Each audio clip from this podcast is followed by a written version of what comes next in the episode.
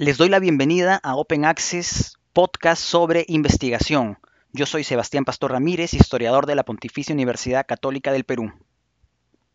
Mi nombre es Nicolás Delgado, soy biólogo de la Universidad Peruana Cayetano Heredia. Un poquito eh, caí en desgracia, pero sí ahí.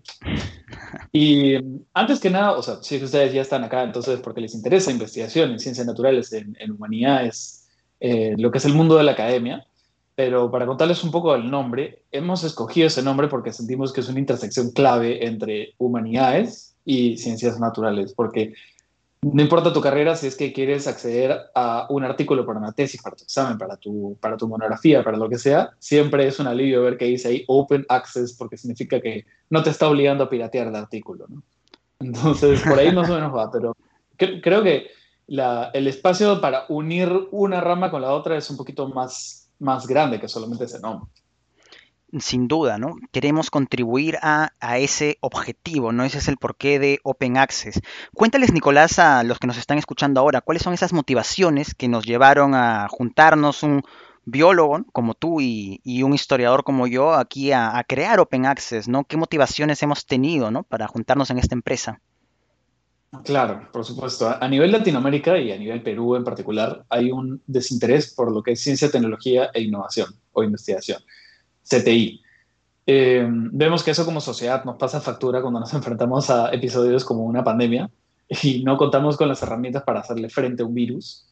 Pero además de ese desinterés, existe una serie de prejuicios, una maraña de prejuicios en torno al investigador, que es que es asocial, que, no, no, no, le interesa transmitir su conocimiento, que es su daño.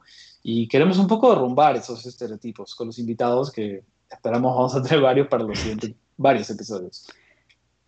Adicionalmente a eso, otro de los objetivos que queremos comentarles es que Open Access lo que busca es eh, contribuir a destruir ese muro histórico que generalmente ha existido entre las dos ramas del conocimiento a las cuales ambos representamos, ¿no? Por un lado a las ciencias naturales, a la cual eh, representa Nicolás, y las ciencias sociales y las humanidades, en las cuales me encuentro yo. Entonces queremos contribuir a esos esfuerzos de destruir esas fronteras, ese muro, ¿no? Que nos han dividido históricamente, pero que bueno, en los últimos años ya se han ido, pues, eh, se han puesto difusas. Adicionalmente, otro de los intereses que nos lleva a crear Open Access es servir de tribuna para investigadores jóvenes principalmente que se están iniciando en la academia y que puedan venir aquí Open Access a comentar, a conversar sobre sus últimas investigaciones. Y de esa forma podamos ser un espacio de un espacio o un puente entre el conocimiento que se desarrolla, que se desenvuelve en la academia y que generalmente a veces se queda pues en una esfera hermética, discutida solamente entre pocas personas, ¿no?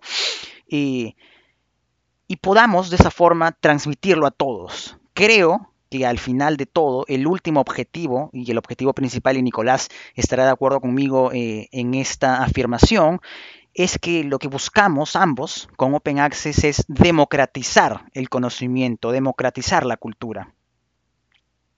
por supuesto.